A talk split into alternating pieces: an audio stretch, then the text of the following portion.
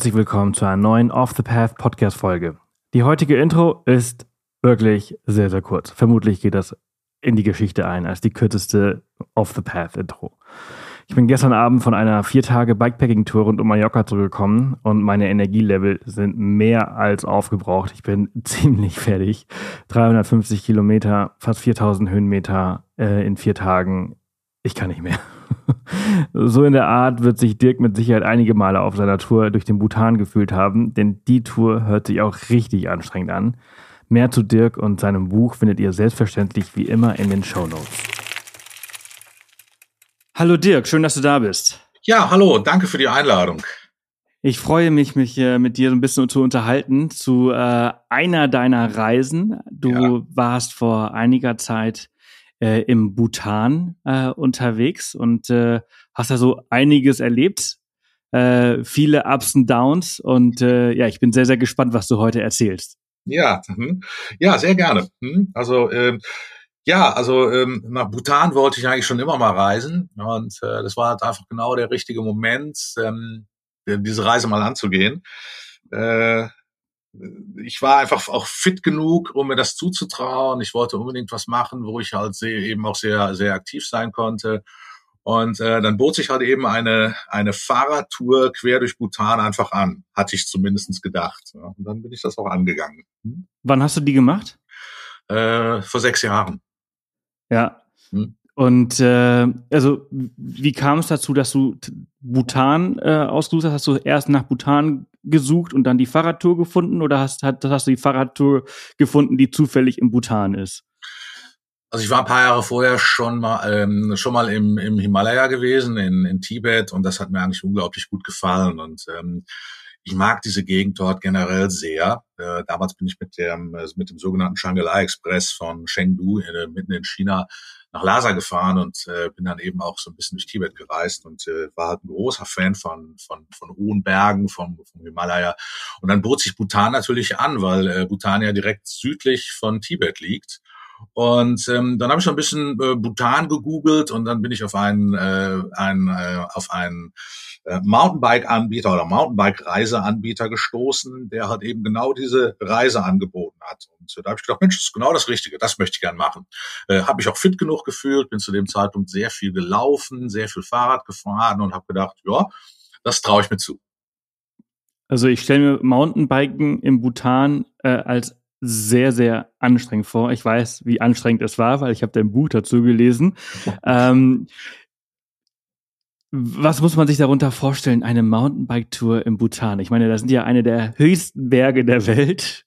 Ich, ich, ich weiß nicht, wie viele Tausende von Höhenmeter ihr da gemacht habt, aber äh, das müssen die schon sehr schmackhaft äh, präsentiert haben, dass du es mitgemacht hast. Ja, haben die auch. Und ähm, es war so, alle Bilder, die die gezeigt haben, waren im strahlenden Sonnenschein. Und ähm, das war genau das Gegenteil von dem, was ich tatsächlich erlebt habe. Also es hat eigentlich die ganze Zeit nur geregnet. Und wir haben äh, ein bisschen mehr als 8000 Höhenmeter, also nur bergauf, äh, halt absolviert. Äh, eine Strecke von 450 Kilometern sind wir gefahren. Und ähm, ja, also äh, wahrscheinlich bin ich da auch ein wenig naiv rangegangen, das gebe ich durchaus zu an dieser, an dieser Stelle, weil ich gedacht habe, ja, ich bin fit und ich traue mir das zu und äh, das ist bestimmt eine tolle Sache. Und äh, die, die Pässe, die man halt eben überquert, sind ja in Anführungszeichen nur 3500, 3600 Meter hoch. Und da muss ich sagen, da bin ich äh, in der Tat ein wenig, äh, wie ich eben schon gesagt habe, naiv rangegangen, weil das ist unglaublich anstrengend. Also auch wenn man wenn man fit ist und ähm, das ist auch psychisch wirklich eine Anstrengung, weil man äh, man man steht morgens auf und man weiß ganz genau, ich fahre jetzt 70, 80 Kilometer nur uphill und äh, fahre nur durch kalten Regen und äh, fahre nur über schlammige, weggeschwommene Straßen aber das war, äh, das war eine, das war wirklich äh, eine Herausforderung und das war auch ein absolutes Erlebnis. Also ich möchte es im Nachhinein nicht nicht missen. Ne? Das kann ich mir vorstellen. Ich, ich, ich stelle mir aber auch vor, äh, du kommst aus dem Ruhrgebiet, du lebst im Ruhrgebiet. Ja. Äh, und wenn du dann auf, äh, auf dieser Höhe bist zum, zum Fahrradfahren, äh, ohne äh, lange Akklimatisierung, das ist ja auch nochmal etwas, was halt äh, sehr äh, wirkt. Ja, das ist, das ist schon super anstrengend. Ne? Also die Höhe macht, macht schon was mit dir. Ne? Also jetzt mag man sagen, okay, das sind nur in Anführungszeichen dreieinhalbtausend Meter. Aber äh, ich habe auch irgendwann mal gelesen, ähm, höhenkrank kann man auch schon bei deutlich niedrigeren Höhen, äh, Höhen werden. Und äh, auf der anderen Seite habe ich mir gedacht, naja, ich habe vorher mal auch schon mal den Kilimanjaro bestiegen, das sind fast 6000 Meter. Ich war mal im Basiscamp von Mount Everest, das ist 5200 Meter hoch und ähm, da bin ich eigentlich immer ganz gut zurechtgekommen. Und dann habe ich mir gedacht, dann wirst du mit dreieinhalbtausend Metern auch schon gut zurechtkommen, auch wenn du in diesen Höhen Sport machst. Wie gesagt, ich war eigentlich fit gewesen ne, dafür. Hm. Ja. Aber es war ja. unglaublich anstrengend. Ja, ja das, das, also so hat sich auf jeden Fall gelesen. ähm, wenn ich jetzt nach Bhutan reise, also du warst im Tibet vorher. Mhm. Wie hast du dich auf dieses Land vorbereitet? Es ist ja dann doch ein sehr anderes Land. Ähm, du hast es ja auch so ein bisschen beschrieben, dass wenn du aus äh, Indien kommst zum Beispiel, dass es halt einfach, äh, also was ganz anderes ist. Äh, was, was, was, was ist so anders daran? Naja, es gibt also ganz, ganz viele Dinge, die in Bhutan anders sind. Also ähm, also erstens ist es, es ist sicherlich ein sehr verstecktes Land, was sowas genauso mhm. zwischen Tibet und, äh, und, und, und Nordindien liegt. Ja, also in, in einer Gegend, die eigentlich so keiner richtig, ja, salopp gesagt, auf dem Schirm hat. Und ähm, es ist, ähm, es ist buddhistisch, es ist eine Monarchie, es ist eine konstitutionelle äh, Monarchie. Das bedeutet, die haben auch tatsächlich sowas wie eine, also wie demokratische Verhältnisse. Aber es gibt halt einige Dinge, die halt sehr äh, einzigartig sind in dem Land. Ähm, zum Beispiel haben die die schärfsten Nichtrauchergesetze, interessanterweise. Ne? Also äh, sogar auf öffentlichen Plätzen oder bei Festivals ist Rauchen verboten. Ähm, bis 1999 war zum Beispiel Fernsehgucken verboten. Äh, Bhutan äh, pflegt weder zu China noch zu Taiwan diplomatische Beziehungen, was ich auch sehr interessant finde. Ne? Ähm, Bhutan hat den, äh, den höchsten noch unbestiegenen Berg der Welt, ne, der auch fast 8000 Meter hoch ist. Ne? Wie heißt der?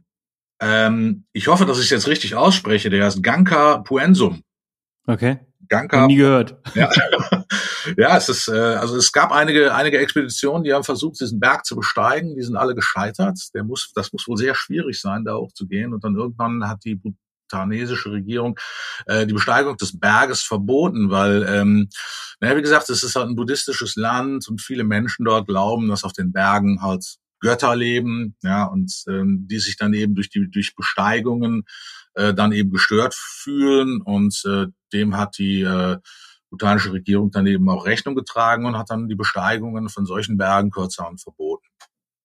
Ganz mhm. interessant. Ne? Und ähm, auch was auch sehr interessant ist, ist äh, diplomatische Beziehungen zu Deutschland wurden tatsächlich erst Ende 2020 aufgenommen. Ne? Das muss man sich auch mal vorstellen. Ne? Und ähm, auch sonst sind die sind die sind die schon irgendwo ein bisschen äh, ein bisschen anders. Also die haben das sogenannte Bruttosozialglück. Ja, das heißt, die messen alle vier Jahre äh, da, das Glück in der Bevölkerung mit einem sehr umfangreichen Fragebogen, ja, wo dann genau abgefragt wird, ähm, wie die Menschen sich fühlen, ob sie glücklich sind, ja, was man verbessern kann in den Bereichen und äh, dementsprechend äh, haben dementsprechend legen die auch ihren politischen Kurs aus. Also das ist auch sehr sehr spannend. Das ist cool. Hast du auch das Gefühl, dass sie besonders glücklich sind? Hm. Also eigentlich nicht. Also ich fand die Menschen unglaublich nett. Ja, also sicherlich eins der absoluten Highlights in Bhutan sind die Menschen. Ja, wie das ja schon mal in dem einen oder anderen Land so ist. Aber in Bhutan war das schon was ganz Besonderes. Also die Menschen waren äußerst herzlich, sehr hilfsbereit, sehr freundlich. Die haben einen schon immer angelächelt, ja, aber ähm, das hat man auch durchaus in anderen Ländern. Aber äh, ich habe mich dort auch immer sehr wohl und auch extrem sicher gefühlt. Aber ähm, dass sie jetzt glücklicher sind als andere Länder oder die Menschen in anderen Ländern, das konnte ich jetzt so nicht feststellen. Nein. Aber die, äh, gut, die buddhistische Kultur ist auch eine sehr äh, ruhige Kultur, die Glück vielleicht einfach auch anders ausstrahlt, als, als wir es vielleicht erwarten würden. Also da gebe ich dir recht. Also ähm, ähm, ich habe das in, in äh, also nicht nur in Bhutan, sondern auch in anderen buddhistischen Ländern immer wieder festgestellt, dass die Menschen deutlich, deutlich gelassener sind als die Menschen in den, in den westlichen Ländern. Also das hat mir immer sehr imponiert, fand ich immer toll. Ja. Ja, also ich würde mal schätzen, dass das vielleicht auch einfach damit, dass sie einfach so diese innere Ruhe und, und vielleicht dann halt auch Glücklichkeit halt irgendwie äh, leben. Ja, das ist ja das ja das glaube ich auch. Ne? Also, ähm, aber ich ich finde die Idee einfach total charmant. Ja? Also, dass man einfach sagt, okay, wir machen eine Umfrage und wir wir schauen einfach, äh, dass wir als Regierung, dass wir als Monarchie, als Königreich, dass wir halt eben schauen, dass dass es den Menschen gut geht tatsächlich. Ich finde das finde das toll. Ja? Also das äh, hat mir sehr imponiert. Ja. Wie, hm. wie bist du äh, äh, dahin gekommen? War das Teil einer anderen Reise, wo du halt mehrere Destinationen ähm, bereist bist, oder bist du aus Deutschland dorthin gereist? Ich bin aus Deutschland dorthin gereist. Also ich habe das dann äh, gebucht über diesen äh, über diesen, diesen Reiseanbieter, diesen Fahrradreiseanbieter. Und ähm, das geht auch nicht anders. Du kommst in Bhutan tatsächlich nur ähm, im Zuge eines ähm, eines Reisepackages dort dort rein. Ja, du kannst also nicht individuell in das Land reisen. Das möchten die eigentlich auch nicht. Ne? Und ähm, genau. Und dann hatte ich noch zwei weitere Reisebegleiter, also zwei also zwei weitere Mitreisende. Das waren Pärchen. Ähm, die kamen aus der Nähe von Leipzig. Die waren auch, die waren unglaublich fit super, super nett. Und äh, genau, und wir drei haben dann eben mit ähm, einem oder mit zwei Guides dann eben diese Reise gemacht. Aber das war ganz, ganz gezielt, war das halt, wir sind also von Deutschland nach Bhutan geflogen und haben dann halt eben diese Reise gemacht. Ja, äh, wie, wie seid ihr geflogen? Ähm, ich, ich könnte jetzt vorstellen, dass äh, dort keinen Direktflug gibt. Ähm, seid ihr über Indien geflogen oder seid ihr über weiß nicht, gibt es über die Arabischen Emirate einen Direktflug dorthin? Wie seid ihr dorthin gekommen? Ähm, also wir sind mit äh, Turkish Airlines geflogen und zwar von Deutschland erst nach ähm, Istanbul. Dann sind wir nach Bangkok geflogen, haben dort, äh, sind dort umgestiegen und sind dann nach, ähm, nach, nach Nordindien geflogen und von da aus dann eben nach Pago. Das ist also der Flughafen in, in Bhutan. Also okay, aber daran, daran merkt man dann schon, dass es halt sehr, sehr abgelegen ist, dass man vier Flügel äh, mhm. braucht. Ähm, also schon sehr, sehr versteckt. Ja, auf jeden Fall. Ne? Das, was ich ja vorhin auch gesagt habe. Also das ist schon nicht so einfach zu erreichen. Ne? Und das ist jetzt auch nicht so ein Ziel, wo man sagt, ach ja, komm, da fährst du mal eben hin. Ne? Also man kann es eben nur über eine Reisegesellschaft buchen oder Reiseveranstalter buchen. Und ähm, dann hat man dann eben auch ähm, eben immer ja, ähm, ein Reiseleiter dabei, also mindestens einen Reiseleiter dabei, egal was man tut, und äh, der begleitet einen dann eben auch dann äh, die ganze Zeit. Weißt du, welchen Hintergrund das hat? Also ist ja dann ganz klar Pauschalreise, äh, die da angeboten wird, auf eine ganz andere Art und Weise als das, was man unter Pauschalreise normalerweise versteht. Mhm. Ähm, aber weißt du, warum das so ist, dass sie das äh, so machen? Also grundsätzlich ist äh, Individualtourismus in Bhutan äh, überhaupt nicht äh, überhaupt nicht verbreitet und auch nicht erwünscht. Ja, vielleicht hat das auch was mit dieser Besonderheit des Landes zu tun oder mit der Einstellung. Ähm, die sind ja auch sehr äh, extrem umweltbewusst und äh, vielleicht wollen die einfach einfach vermeiden, dass halt Touristen in das Land kommen in großer Zahl und ähm, was ja vielleicht auch den den jeweiligen Ländern auch nicht immer gut tut. Das ist ja nicht immer positiv. Ne? Also riesige Mengen an, ähm, an Touristen. Ähm, ich glaube, dass sie das so ein bisschen machen wie diese, wie die, wie die Seychellen. Ne? Die machen das ja ähnlich. Aber ähm, näheren Hintergrund habe ich dazu leider nicht, kann ich ja nicht sagen. Mhm. mhm. Du, du hast ja erzählt, ähm, es war sehr, sehr regnerisch und äh, in deinem Buch ähm, habe ich auch sehr wenige Passagen von schönen Tagen gelesen. ähm, also sonnigen, schönen Tagen. ähm, welche, welche Jahreszeit ist, ist denn so die beste? Also hast du mal so im Nachhinein geschaut, ob das so die richtige Zeit war, in der du da warst? Ja, ich habe sogar, ich habe sogar vorher geschaut, ob das die richtige Zeit ist, äh, um dahin zu fahren. Also ich war im September da und äh, es gibt zwei Jahreszeiten, wann man nach Bhutan fahren sollte. Das ist einmal äh, der Frühling, also von März bis Mai und tatsächlich auch der Herbst von September bis November. Ja, da war ich dann eben auch da. Aber ich hatte wohl, was das Wetter anging, auf jeden Fall Pech gehabt. Also es hat unfassbar geregnet. Es war kalt, es war nebelig, es war ja dadurch durch diesen, diesen, durch diesen immensen Regen gab es sehr viel Steinschläge, wenn wir da durch die Berge gefahren sind, an den Hängen vorbei. Der Regen hat dann halt einfach die Hänge aufgeweicht und dann wurde das irgendwann mal sehr gefährlich, weil dann eben, weil sich da riesige Brocken aus den Hängen gelöst haben, die auf die Straße gefallen sind. Und äh, wie gesagt, er hat mir schon Glück gehabt, dass es uns da nicht erwischt hat. Aber äh, ja, ne, und ähm, von der Jahreszeit her wäre das eigentlich perfekt gewesen. Ja, Wetter kann man nicht kontrollieren und entsprechend kannst du halt einfach manchmal auch wirklich Pech haben. Ne? Ja, und, und, und, und äh, sagen auch alle, ähm, alle Reiseführer über Bhutan oder die paar, die es dann halt eben gibt, ne, äh, dass man angenehme Temperaturen hat in der Zeit, dass es wenig Niederschlag gibt, ne, dass man eine ausgezeichnete Fernsicht hat. Ne, und das hatte ich alles nicht. Ne. Ja. Ich hatte einfach ähm, nicht. Weißt du, warum der Sommer äh, nicht als ideal als, als ideale Reisezeit äh, ähm, ausgegeben wird. Also ich meine, Winter kann ich mir verstehen, auf der Höhe, dass es sehr, sehr winterlich ist. Aber ähm, ist der Sommer dann zu heiß oder warum? Naja, das kommt auf die, ähm, das kommt auf die Gegend an, wo man sich dann in Bhutan befindet. Na, also wenn du jetzt im Norden bist, also da, wo die, wo die Ausläufer des Himalayas sind, äh, da erreichten die Temperaturen selten die 30 Grad Mark.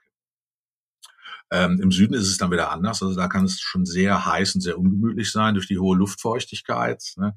Und ähm, ich glaube, der Herbst und der Frühling wird halt eben deswegen präferiert, äh, weil die Temperaturen da sehr angenehm sind. Also so knapp über 20 Grad. Ne? Es regnet wenig ja, und die Tage sind einfach mild. Hm? hm. Das ist für uns Europäer wahrscheinlich dann ein bisschen angenehmer. Hm. Wenn es nicht regnet. Ja, genau. Das immer Wenn es nicht in Strömen regnet. Genau. Ähm, wie, wie, wie hoch sind so die Kosten da vor Ort, so zum Reisen? Also ähm, ich denke mal, dass eure Reise ja als Pauschalreise so ein All-Inclusive-Ding äh, gewesen ist, aber wie ist das dann so vor Ort? Äh, es ist teuer. Ähm, also man äh, also, also Bhutan äh, schreibt einen, einen Zwangsumtausch von 220 US-Dollar für jeden Tag vor. Das heißt also, oh wow, okay. Ganz davon ausgehen, dass eine 10-Tage-Reise 2200 Dollar kostet. Nur in Bhutan vor Ort. Ne?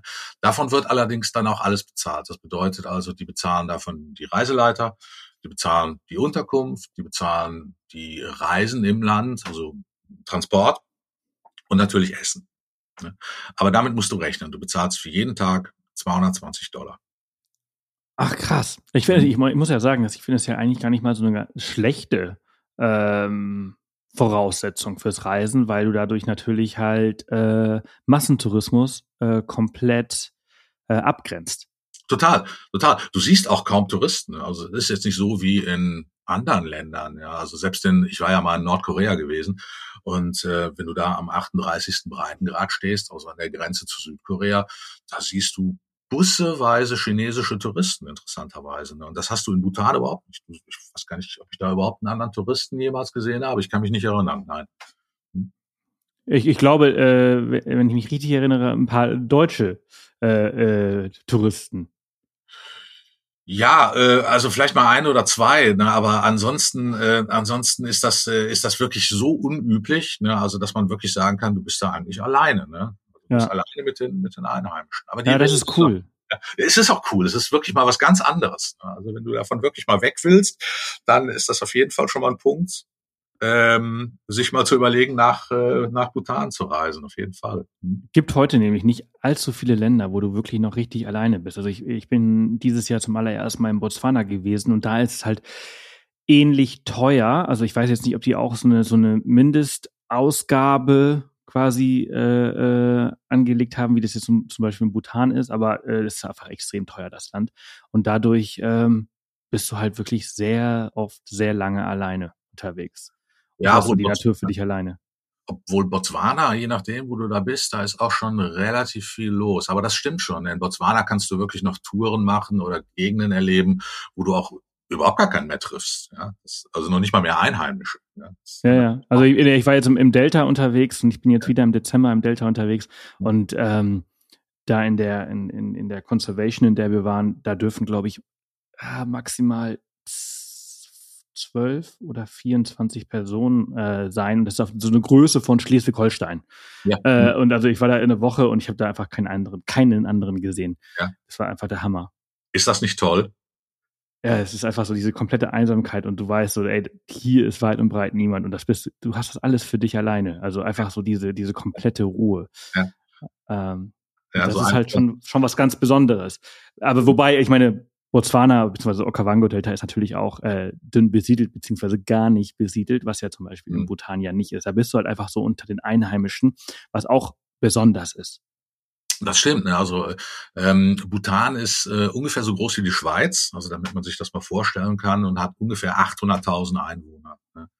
Also ähm, ja, also da gibt es schon einige Gegenden, die sind schon ein bisschen dichter besiedelt, aber weit davon entfernt von dem, was wir hier so in, in Europa kennen oder in Deutschland kennen. Hm. Und wie ist das so, wenn du da so als äh, deutscher Mountainbiker die Passstraßen hoch und runter fährst?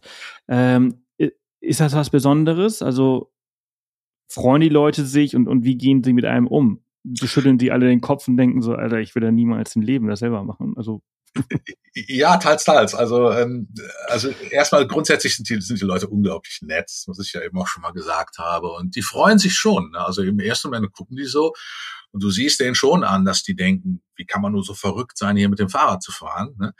Aber, ähm, aber die Kinder, die kommen zum Beispiel angelaufen und dann wollen die einen, wollen die auch einen so, also abklatschen mit den Händen, ja, und äh, manchmal sehr unangenehm, äh, hängen sie sich dann auch hinten an dein Fahrrad dran und wollen sich dann, wollen sich dann irgendwie dann zum, zum, zum, zum Stehen bewegen. Ähm, aber, aber die sind alle durch die Bank ohne Ausnahme sehr, sehr freundlich, höflich und enthusiastisch gewesen, uns zu sehen. Ne? Und versuchen dann eben auch immer äh, mit dir zu kommunizieren. Also es war schon, war schon sehr positiv. Hm? Aber sind sie eher distanziert oder sind sie äh, nah?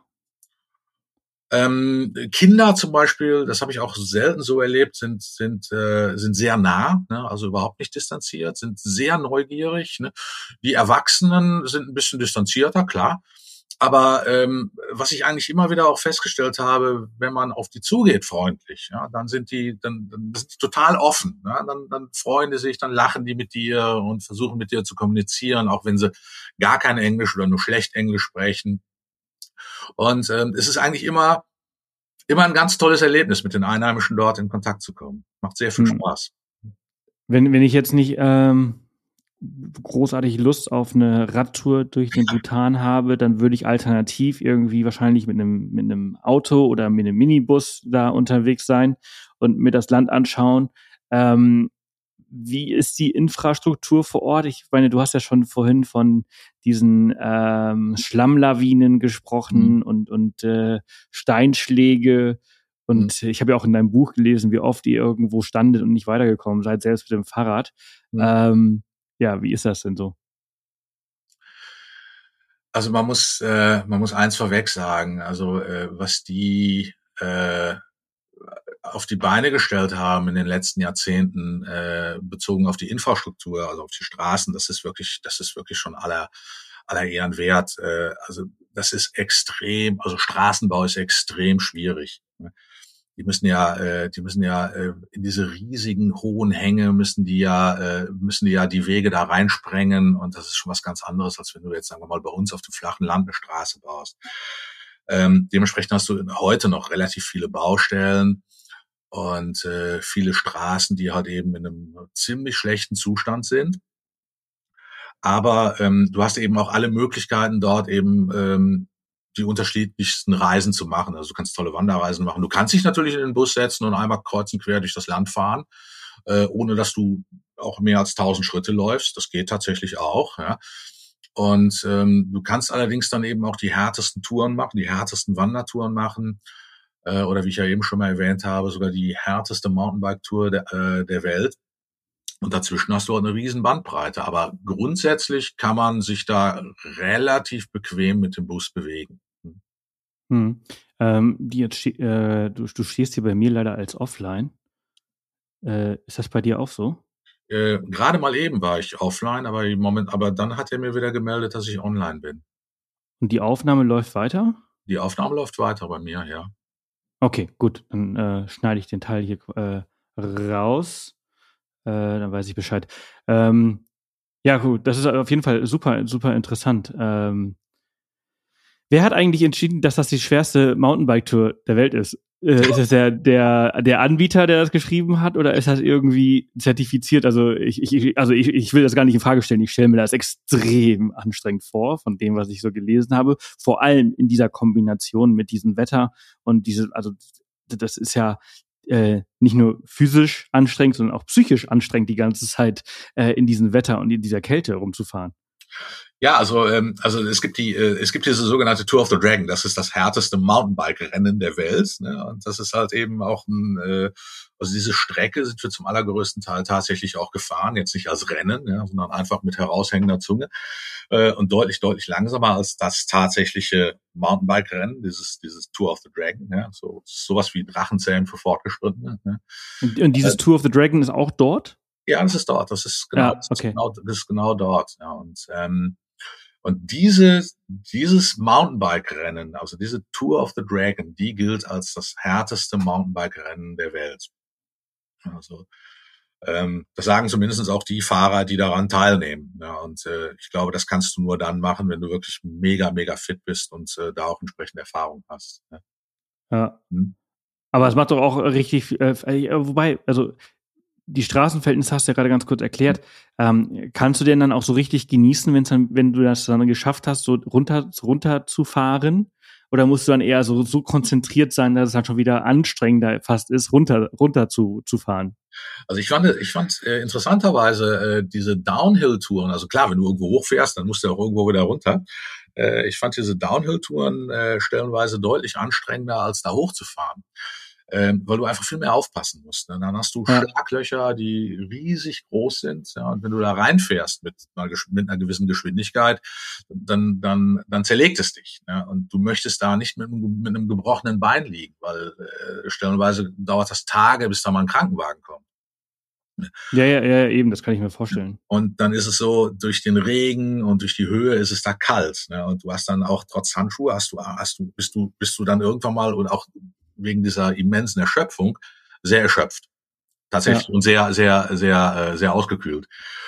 Und äh, damit hast du dann eben zu kämpfen. Ne? Du bist müde, du bist ausgekühlt, ja, du hast kalte Hände, du musst gucken, dass du die Bremsen bedienst, ja, du musst, äh, du musst konzentriert und aufmerksam sein, du musst diese, diesen Schlaglöchern ausweichen.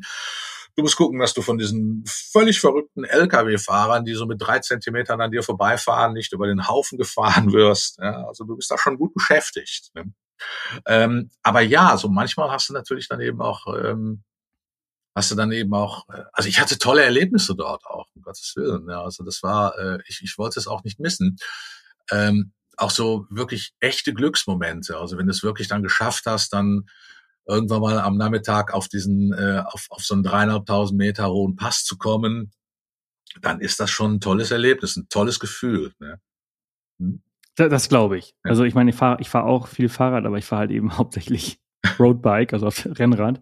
Äh, und es ist halt einfach, es ist immer wieder dieses, dieses geile Gefühl, wenn du es dann geschafft hast. Mhm. Äh, also es gibt, es gibt zwei geile Gefühle. Der, das erste geile Gefühl ist, wenn du oben auf dem Pass angekommen bist. Mhm. Äh, und das zweite Gefühl ist, wenn du dann halt äh, nach der Tour irgendwo im Warmen bist und äh, eine heiße Schokolade, einen Kaffee oder was zu essen äh, bekommst und weißt, okay, du hast es für heute geschafft.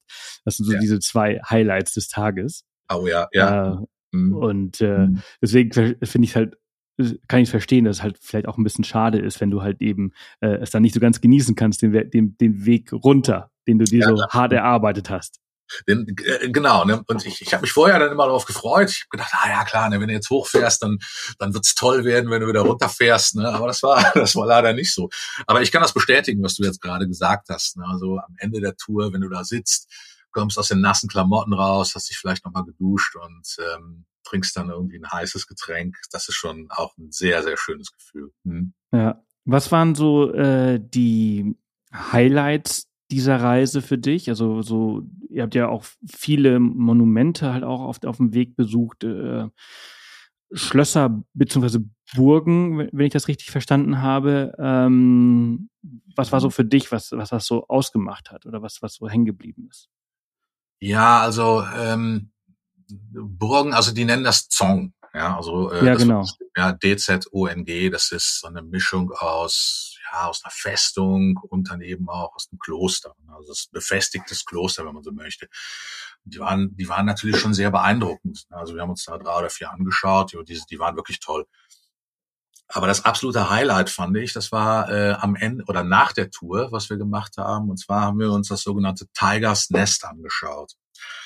Das ist also ein wunder wunderschönes Kloster, was auf 3100 Meter Höhe liegt. Ne? Also im Bhutanischen heißt das Takzang. Ich hoffe, ich spreche es richtig aus. Und ähm, das ist ein äh, Kloster, was eben auf einer steil aufragenden Felswand rund 900 Meter über einem Tal liegt ne? und was einfach nur spektakulär ist. Also äh, du hast bestimmt schon mal Bilder davon gesehen.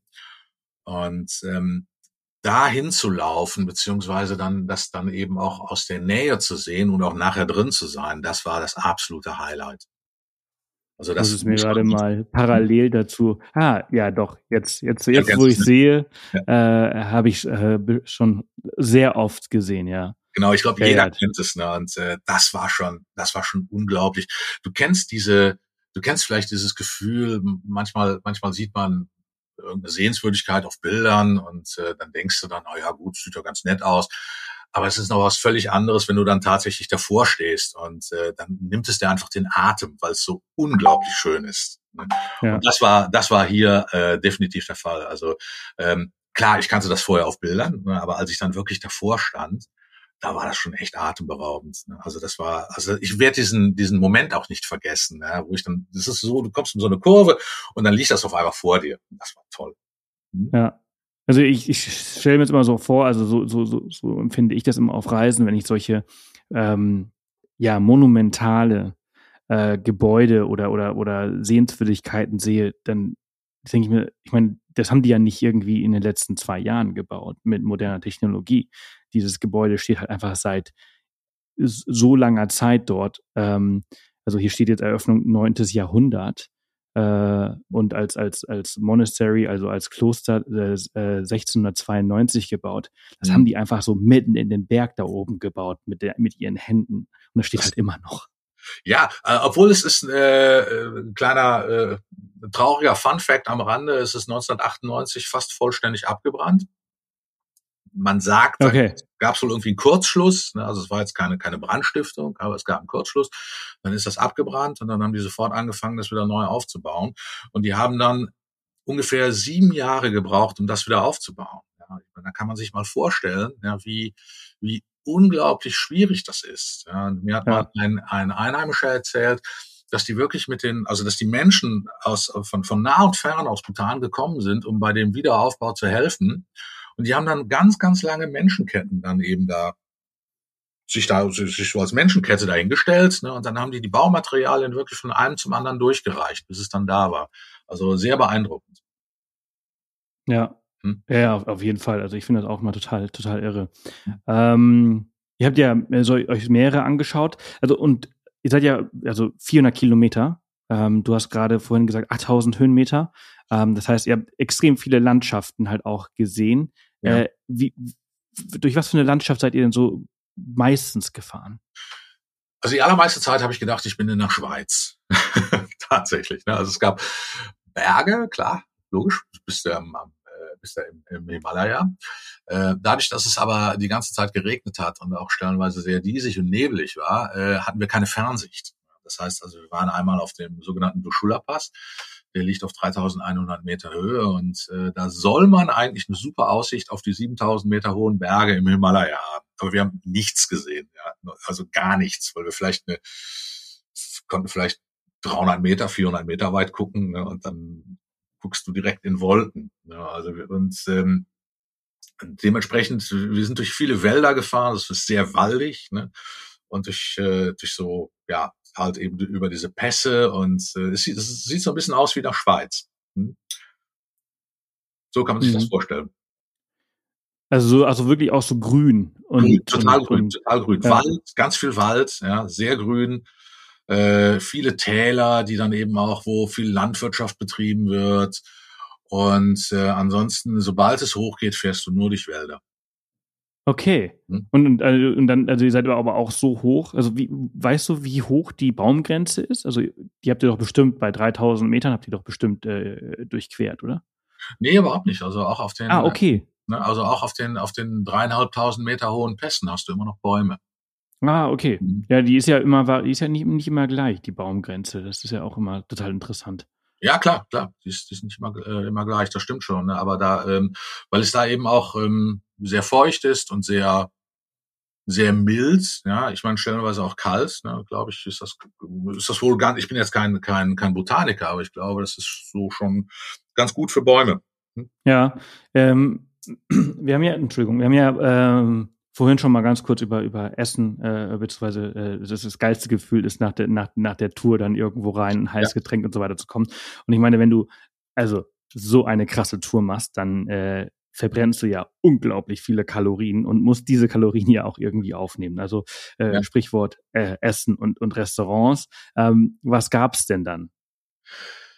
Ja, äh, wie gesagt, ne, du, du äh, buchst ja eine, eine Package-Tour, da ist eigentlich alles drin. Ja, und ähm, klar, ne, wir hatten dann Frühstück, Mittagessen, Abendessen. Frühstück hast du eigentlich eigentlich das, was du auf der ganzen Welt bekommst. Also du kriegst Toastbrot, Marmelade, ja, ähm, Käse. Stellenweise haben die auch sowas wie Wurst ab und an mal. Ähm, mittags oder jetzt abends ähm, gibt es eigentlich auch so ein so relativ typisches asiatisches Essen. Ganz viel Reis natürlich, das ist ein Grundnahrungsmittel in, äh, in, in Bhutan. Äh, die servieren relativ viel Fleisch, Huhn, ja, Kartoffeln gibt es ab und an mal. Äh, wenn du möchtest, machen sie es dir mit ihren Chilis extrem scharf. Ja. Ähm, die haben sehr interessante Soßen, die, die schon, die auch sehr gut schmecken. Die äh, Molkereiprodukte, wie zum Beispiel Käse, erfreuen sich dort großer Beliebtheit. Also die haben schon ein relativ abwechslungsreiches Essen. Ab und an versuchen sie auch mal etwas Europäisches zu kochen. Dann bekommst du auch schon mal einen Teller Nudeln. Ja. Häufig äh, gibt es dann eben auch Salat, wenn die dann auch schon mal ein Buffet aufgebaut haben in diesen Restaurants. Ne. Und äh, zu trinken gibt es eigentlich Tee. Also Tee ist eigentlich am, am meisten verbreitet. Hm. Und, und, gibt es irgendein äh, botanisches Gericht, was du halt besonders häufig irgendwie gegessen hast? Ähm, lass mich mal kurz überlegen. Also was die auch sehr gerne machen, ähm, die machen schon gerne mal Suppen oder Eintöpfe. Ne? Und äh, das ist dann eben auch so ein, ja, so ein mit einer eher festen Konsistenz für eine Suppe. Ähm, mit viel Reis, mit Fleisch, mit Linsen, mit getrocknetem Gemüse. Äh, die tun da Käse rein, ein bisschen Chili. Ne? Also das wird auch schon öfters angeboten. Aber das hört sich ja eigentlich nach so einer äh, kalten Fahrradtour als äh, ziemlich geil an, oder? Ist toll, wirklich. Also ich, ich finde das Essen so generell im, im, im Himalaya, auch in Tibet, ne, hat mir das immer sehr gut geschmeckt. Was die auch schon mal machen, was ich sehr gerne mag, das sind diese, ja, ich nenne sie immer diese botanischen Knödel, ja, diese Momos, ja, die kennst du vielleicht auch. Ja, das sind also so, so prinzipiell so Teichtaschen, die gefüllt sind mit Fleisch oder Gemüse. Und die mag ich zum Beispiel sehr, sehr gerne. Und die gab's da auch ab und an. Da habe ich mich immer sehr gefreut. Hm. So, die, diese Reise ist ja auch unglaublich anstrengend gewesen. Ihr habt ja auch so ein bisschen Pech mit den Fahrrädern gehabt ja. äh, und habt euch da so ein bisschen so durchgekämpft durch, durch diese Tour und wart eigentlich ganz froh, dass, dass alle es ohne Platten auch äh, geschafft haben. Ja, Aber äh, das war echt unglaublich, ja. Also es ist ja auch wirklich, also es ist also 8000 Höhenmeter, äh, viele Ups und Downs, ja. äh, aber nicht nur was, was die Höhenmeter angeht und die Strecke angeht, sondern auch was so äh, die, die Gefühlslage angeht. Mhm. Ähm, was war fangen wir mal mit dem Highlight an und machen dann mit dem Tiefpunkt vielleicht, äh, also Lowlight, weiter. Ja. Ja, ähm, also wie gesagt, es gab halt ein paar Highlights. Ne? Also tatsächlich, äh, was ich eben schon mal gesagt habe, aber das war jetzt außerhalb der Radtour, war halt der Besuch von diesem Tigers Nest, von diesem wunderschönen Kloster. Ähm, die Highlights waren natürlich dann eben auch, wenn du auf einem Pass stehst und hast das geschafft, ja, da hochzukommen Sicherlich ein, ein Highlight war auch, ähm, wir, wir hatten ja äh, zwei Guides dabei, also das heißt einer, der mit uns tatsächlich auch dann Fahrrad gefahren ist und ein anderer, der so ein Begleitbus gefahren ist. Und wir haben eines Tages mal äh, die Schwester von dem besucht. Die wohnte da in irgendeinem Dorf und dann haben die uns dann eben zum Essen und zum Teetrinken eingeladen. Und das war toll. Das war wirklich ein richtig, richtig schönes Erlebnis, dann mal tatsächlich bei einer botanischen Familie zu Hause zu sein da auf dem Boden zu sitzen und Tee zu trinken und ähm, einfach nur so diese, diese Atmosphäre aufzunehmen. Das hat mir sehr, sehr, sehr gut gefallen. Mhm. Ähm, sicherlich auch ein Highlight. Ähm, das war tatsächlich, auch wenn man wenig gesehen hat, äh, war dieser ähm, ähm, war die, waren die, waren die, waren einige der Pässe, wo man dann eben auch diese, diese Stupas gesehen hat und überhaupt auch diese, diese ganzen Songs, die, äh, die überall da verstreut lagen, diese riesigen Festungen, äh, da reinzugehen und ähm, den Mönchen mal beten zuzuschauen äh, und mal so einen kleinen Einblick zu haben, wie die halt leben, das war auch toll. Das hat mir auch sehr gut gefallen. Ja, es gab aber auch Tiefpunkte, das muss man auch klar sagen. Ne? Also äh, die Straßenverhältnisse mitunter, Regen, stellenweise auch die Steinschläge, Erdrutsche. Mit Erdrutschen hatten wir öfters zu kämpfen. Äh, dann kam dann irgendwie, dann, dann kam dann so ein halber Hang runter, dann konnten wir nicht mehr, dann, dann sind wir einfach nicht mehr weitergekommen das war schon, das war schon, das waren schon echte Tiefpunkte. Und sich dann wieder zu motivieren, auch morgens aufzustehen und zu sagen, okay, und jetzt fahre ich wieder 70 Kilometer nur den Berg hoch, nur durch Regen, nur durch Kälte. Das war schon, das war schon schwierig. Hat mir aber auch, also ich habe eine Menge über mich gelernt, muss ich, muss ich auch sagen. Was? Also weil du so viel Zeit mit dir, mit dir selbst auch hattest, ne? Also ihr, seid, ihr, ihr wart nur zu dritt unterwegs, da hat mhm. man einfach viel, viel Zeit zum Nachdenken oder, oder äh, gelernt, dass du das doch schaffen kannst, wenn du dich äh, darauf einlässt oder? Ja, genau. Du lernst also, äh, du lernst also auch wirklich tatsächlich dich, ähm, also weiterzumachen, ne? also dich auch durchzubeißen, ja, und nicht aufzugeben. Ne? Und äh, auch wenn du ganz viele Momente hast, wo du sagst, ach komm, ne, steig in den Bus und fahr einfach mit dem Bus weiter, ja, ist doch kein Problem und sitzt im Warmen. Und dann trotzdem zu sagen, nein, ich ziehe das jetzt durch und äh, ich mache das jetzt einfach. Ja. Und äh, dir gehen auch ganz viele Gedanken durch den Kopf, weil du bist ja, bist ja mit dir ganz, auch wenn du jetzt zwei, zwei Mitbegleiter hast, aber du bist ja mit dir alleine. Ne? Du bist mit dir und deinen ganzen Gedanken alleine. Und äh, du kommst schon auf ganz, ganz viele verrückte ähm, Dinge, über die man dann eben nachdenken kann. Ne? Also mhm. was jetzt so dich selbst betrifft, deine Gegenwart, deine Vergangenheit, ja, was du zukünftig im Leben vorhast. Das ist schon interessant. Hm? Also ich, ich stelle mir halt auch vor allem auch vor, also weil du gerade den, den warmen Bus zum Beispiel auch erwähnt hast, äh, wenn du halt, also bei gutem Wetter ist es ja einfach. Also nee, auch nicht wirklich einfach, also nicht super, ja. super krass einfach, weil du immer noch 8000 Höhenmeter machen musst. Ähm, aber wenn du halt ständig nass bist und nie trocken wirst, äh, dann ist dieser innere Schweinehund also auch unglaublich groß. Und ich kann mir vorstellen, dass ich selbst wahrscheinlich mehrmals äh, gesagt hätte, weißt du was, leck mich doch an den Fuß. äh, ich äh, setze mich da in den Bus und dann äh, lasse ich mich da den Berg hochfahren und vielleicht hole ich das Fahrrad da oben raus und fahre runter. Ja, klar, ne? also das hast du ganz oft. Und was auf jeden Fall auch ein Tiefpunkt war, irgendwann mal, ich glaube am fünften oder sechsten Tag, ähm, hatte ich keine, hatte ich keine, äh, keine trockenen Klamotten mehr. Das war unangenehm. Das heißt, dann steigst du morgens in die, in die, in die feuchte, in die feuchte Fahrradhose. Ja. ja und es gibt nichts Schlimmeres. Ach, also jeder, der schon mal irgendwie surfen war und schon mal in so einen nassen Wetsuit äh, gestiegen ist, der weiß ganz genau, wie das ist. Äh, und ja. das aber halt dann den ganzen Tag und der wird einfach nicht trocken. Der wird nicht trocken, ne? Und dieses eklige Gefühl, ja, wenn du dir das morgens anziehst, das geht nicht mehr weg. Ne? ja. Völlig verrückt, ja. ja. Also das war auch, das war auch definitiv eins der, äh, einer der Tiefpunkte. Ja. Hm? Ja, ja, das kann ich mir sehr gut vorstellen. Dirk, ich äh, danke dir vielmals, dass du heute mit uns diese, diese verrückte Reise äh, geteilt hast. Das ist ja nur ein Teil von deinem Buch. Du hast ja mehrere Länder ja. äh, wirklich äh, krass bereist. Äh, mal ganz kurz, lass uns mal eben noch zum, zum Abschluss äh, äh, anreißen. Welche Länder sind in deinem Buch mit drin und was hast du dort äh, so alles erlebt? Ja, also das Buch heißt ähm, Pauschalreisen für Irre. Ähm, Was ich einen sehr, sehr guten Namen finde. Dankeschön. Äh, bekommt man tatsächlich in jedem Buchladen, also man kann es überall kaufen, also auch online, äh, sowohl als auch in den, in den Buchläden muss es, dann muss es, muss man es wahrscheinlich bestellen.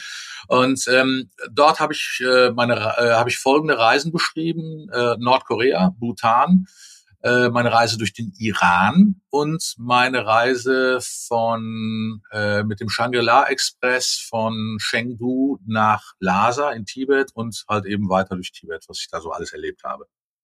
Genau. Sehr cool. Ja, aktuell schreibe ich äh, schreibe ich ein weiteres Buch äh, über meine Reiseerlebnisse in Afrika. Das soll wohl dann nächstes Jahr im März veröffentlicht werden.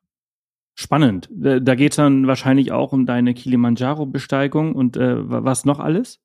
Äh, da geht es definitiv um meine Kilimanjaro-Besteigung. Dann äh, bin ich auch mal durch Tansania äh, gereist, durch die, durch die Serengeti. Äh, da habe ich auch einige ganz witzige Geschichten erlebt, wie ich finde. Dann um meine Reisen durch äh, Ghana, ähm, Gambia, Senegal, ähm, tatsächlich Namibia, Botswana, Zimbabwe und wahrscheinlich noch Madagaskar. Obwohl da bin ich mir nicht so ganz sicher, hm, ob ich das noch mit reinnehme. Sehr cool. Hört sich sehr, sehr spannend an. Ich äh, wünsche dir ganz viel Erfolg mit dem neuen Buch und natürlich auch mit dem aktuellen Buch. Dankeschön. Und ich danke dir sehr, dass du dir heute die Zeit genommen hast. Jederzeit sehr gerne. Hm? Da, bis dann. Tschüss. Ja, bis dann. Ciao. Das war's für heute. Vielen Dank an Dirk für seine Zeit und die tollen Infos zu Bhutan. Nächste Woche Dienstag nehmen Line und ich euch mit nach Kopenhagen. Bis dahin, passt auf euch auf und alles Gute.